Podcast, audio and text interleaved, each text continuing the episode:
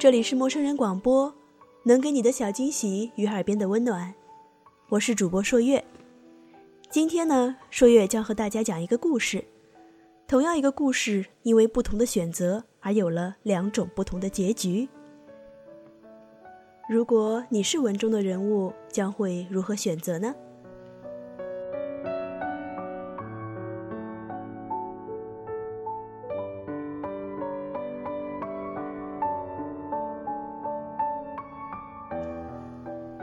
灌木先生是一家企业的副总，蔷薇姑娘是公司新聘来的秘书。灌木先生在看到她第一眼的时候，就把办公桌上的全家福悄悄藏了起来。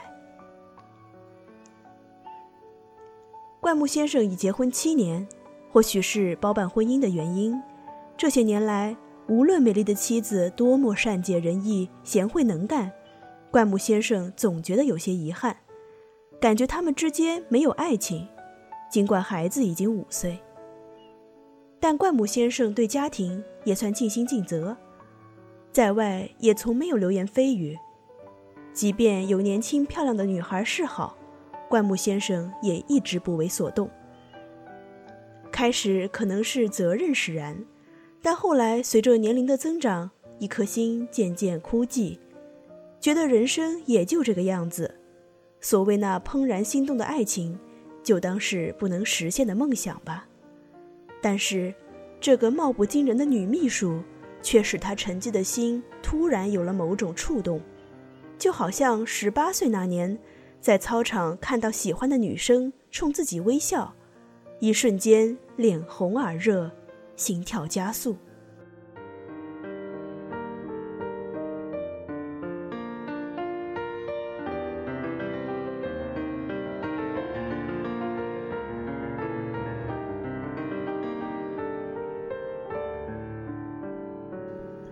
不知不觉，他好像换了一个人，不再留恋以往用来故作沧桑的胡须，每天早晨对着镜子把下巴刮得锃亮，并且开始频繁的去服装店买回当季最时尚的衣服。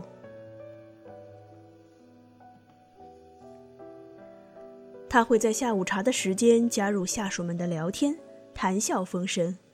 他从高冷的绅士变成一个犹如邻家大哥般的暖男，温暖而又不失几分威严，更是在有意无意地对蔷薇姑娘表达着好感。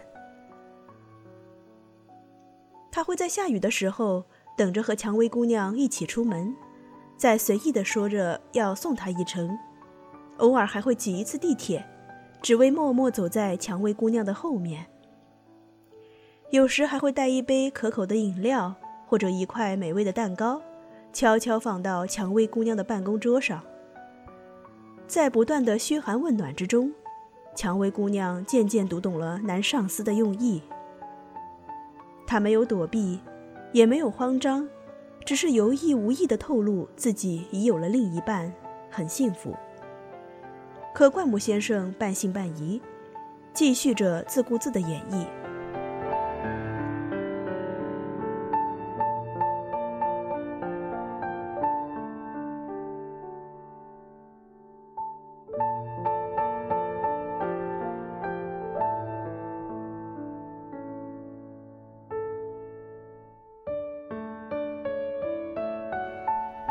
蔷薇姑娘的淡然和不为所动，让灌木先生心头的火焰愈燃愈烈。他再也无法彬彬有礼了，他不想守株待兔了，他要像狮子一样主动出击。可往前走一步多不容易，即便他不在意他，也要顾及自己的已婚身份啊。因此，所有那些情侣间光明正大、轰轰烈烈的表白。对他来说都是那么可望不可及，尽管心中已暗涌翻腾，可是他只能像一个黑夜的行者，沉默着，亦或匍匐着，寻找机会。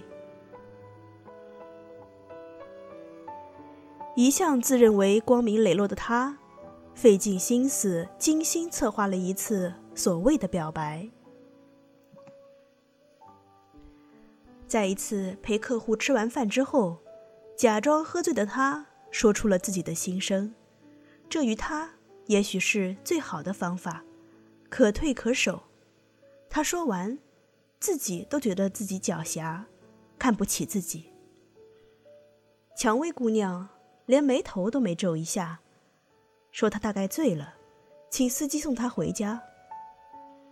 他离开后，他止住了司机，在附近的商店，他买了一打啤酒，喝得一瓶不剩，然后踉踉跄跄，在夜半无人的街道。发疯似的走到天亮。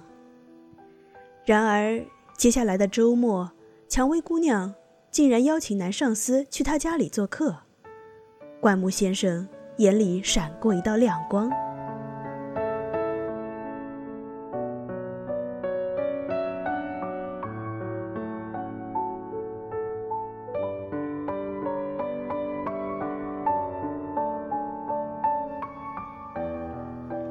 西装革履的男上司按照蔷薇姑娘给的地址驱车来到了城市边缘的一个老胡同，在门口开着一束束小花的平房前，灌木先生伸手叩门。开门的正是蔷薇姑娘，比起一贯的职业装干练装束，此时只是一身普通的居家服，可在她眼里是那么灿若星河。熠熠生辉。他这样随意的穿着，说明不把我当外人了。灌木先生觉得未来又为他打开了一扇窗，明亮而充满希望。他把他迎进屋子，房间里一杯热腾腾的香茶已经泡好，一个笑容阳光的大男孩迎了上来。这是我的丈夫。蔷薇姑娘向灌木先生介绍。一瞬间，灌木先生感觉眼前暗淡了许多。刚刚还意气风发的他，觉得此时无比的颓废和懊丧。他看着眼前这个系着围裙的大男孩，手中那束娇艳的玫瑰花不知道放在哪里好。大男孩伸手接过，向灌木先生表示谢意后。转身送给旁边的妻子，蔷薇姑娘的眼里都是笑意。灌木先生坐下，环顾四周，一个温馨整洁的小家庭。最吸引人的是墙壁上的镜框，两人的一张张的合影，特别是那张婚纱照，真是一对极其般配的小夫妻。灌木先生的心头五味杂陈。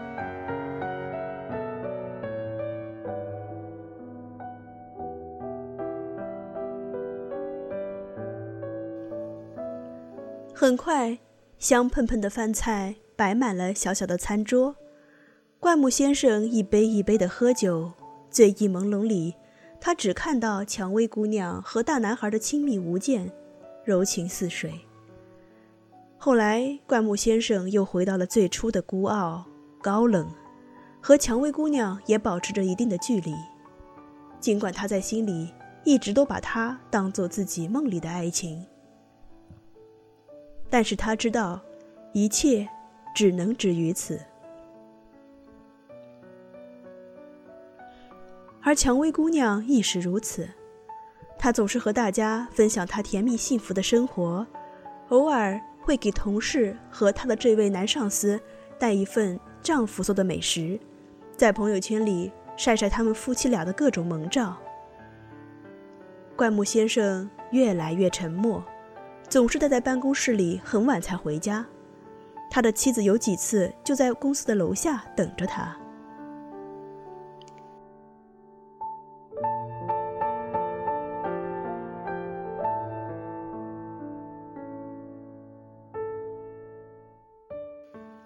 在一次下班后，蔷薇姑娘主动邀请灌木先生去喝茶，灌木先生的心不禁又悸动了一下，但。也只是一下而已。茶桌上，蔷薇先生先给丈夫打了个电话，让他一会儿来接他。怪木先生无不羡慕地说：“你们真幸福，能这么相亲相爱。我是包办婚姻，这辈子和妻子只能相亲，不能相爱了。蔷薇姑娘摇了摇头，肯定地说：“其实你也可以。”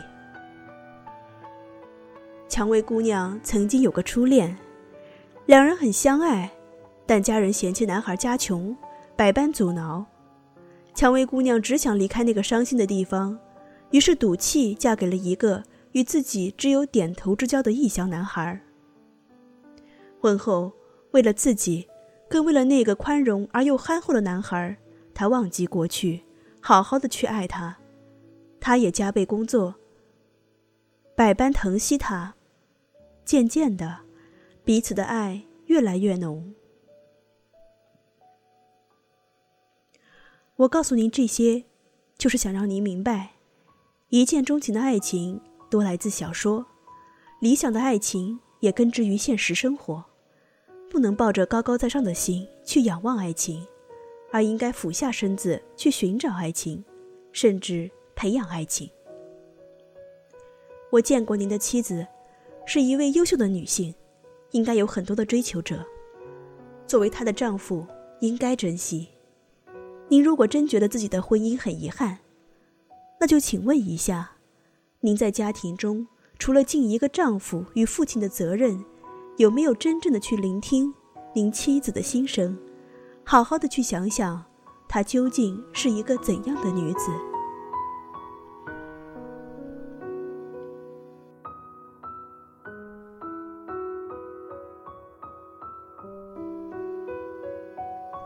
那晚，给灌木先生放好洗澡水的妻子回到卧室，发现枕头上赫然多了一支娇艳欲滴的玫瑰花，他的眼睛湿润了。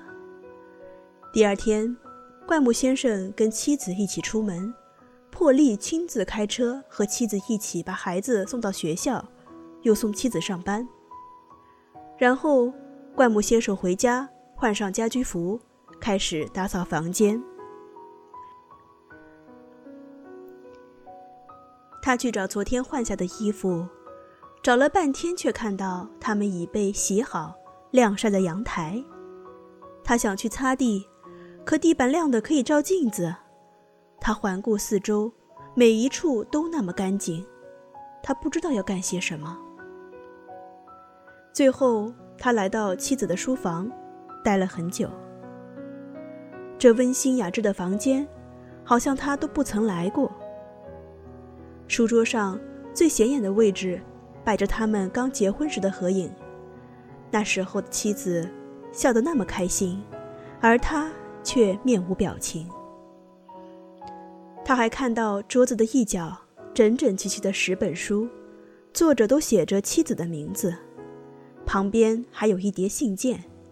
他随意看看，除了一些读者来信，还有来自世界各地的活动邀请函。他记得有次跟他外出，碰到过一些人热情地喊他老师，要他合影签名。一直，他只知道他是某家期刊的特邀作者。这些年来，他在他面前是不是只有客套，只是尽责？他一个人出去逛街散步，是不是很孤独？他故作沉默的时候。他是不是在暗夜里也有过哭泣？他无所知晓，他只是看到他毫无抱怨，每天都带着灿烂的笑容，对这个家尽心尽力，也一直在努力做着最好的自己。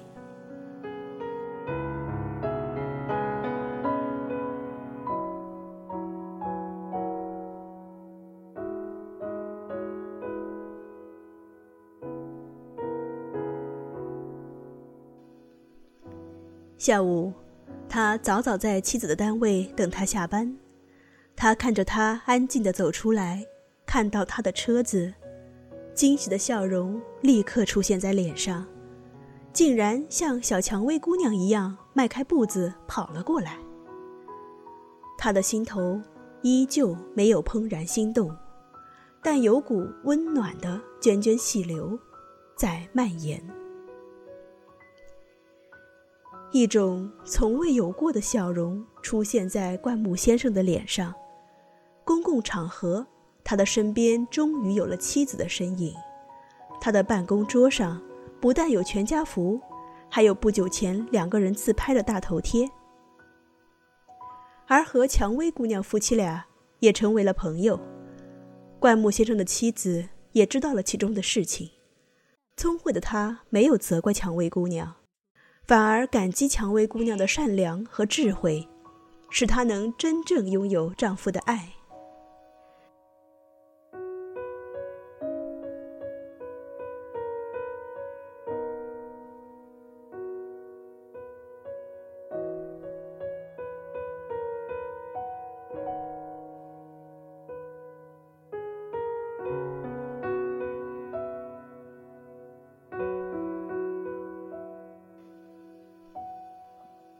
然而，世间如此聪慧善良的蔷薇姑娘不多，如此睿智豁达的灌木先生，也更是凤毛麟角，所以总有一些纠缠不清的恩怨。因此，故事还有另外一个版本。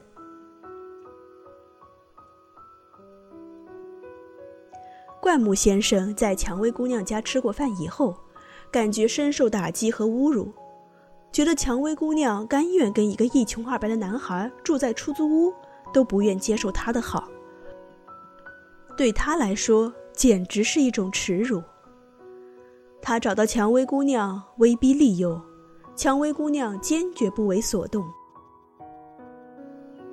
他开始不顾及身份，在公司含沙射影，造谣重伤蔷薇姑娘，以各种理由为难她。而且很快和办公室里的另一个女下属亲密起来。在他的不断骚扰和污蔑下，蔷薇姑娘含泪辞职，离开了公司。而那位女下属却不是一位简单人物，在几次三番上位而不得后，抱着不畏瓦全的决心，很快就把灌木先生的家庭和工作搅成一团烂泥。虽然他利用职务之便及时辞退了他，事情还是闹得沸沸扬扬。加上由于工作中的一次失误，给公司造成了无法挽回的损失，他在公司的位置岌岌可危。引咎辞职是最好的离开方式。灌木先生在夜色中收拾办公桌，明天他就要离开公司了。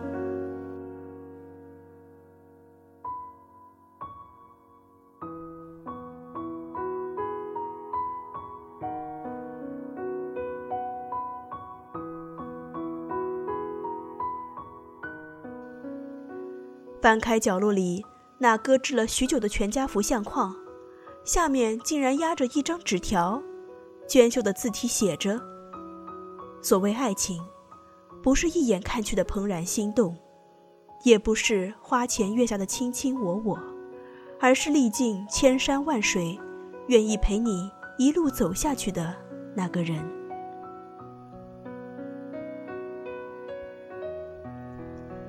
灌木先生收好相框，放进了公文包。走出公司门口，亮着车灯的那辆车的门打开了，他的妻子走了出来。从华灯初上到灯火稀疏，他一直在等他。他什么也不说，只是用了这么多年都不曾用的力气，把他紧紧地抱在怀里。很久之后，灌木先生在妻子和家人的帮助下，生活恢复了平静。在重新享受事业有成、家庭愉悦的时候，灌木先生想起了那位蔷薇姑娘，他突然想见见她，向她说声对不起，或者谢谢，或者远远地看着她，深深地鞠上一躬，什么都不说。他拨通他的电话，却没有回声。他再次驱车前往那个出租屋，却被告知那对恩爱的小夫妻早已搬离。再深问去，对方摇头说：“大概搬到了更好的地方。”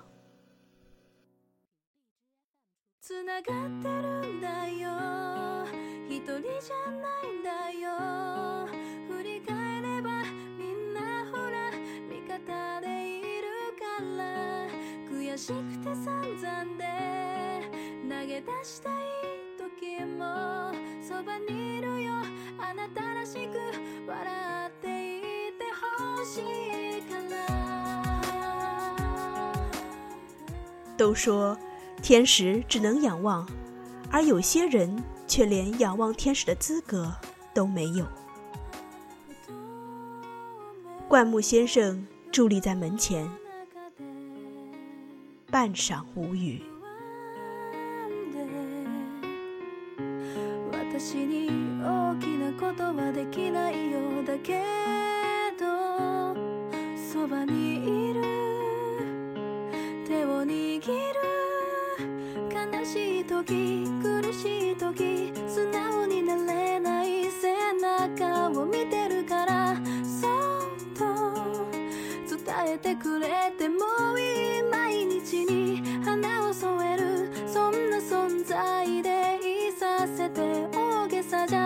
这里是陌生人广播，能给你的小惊喜与耳边的温暖。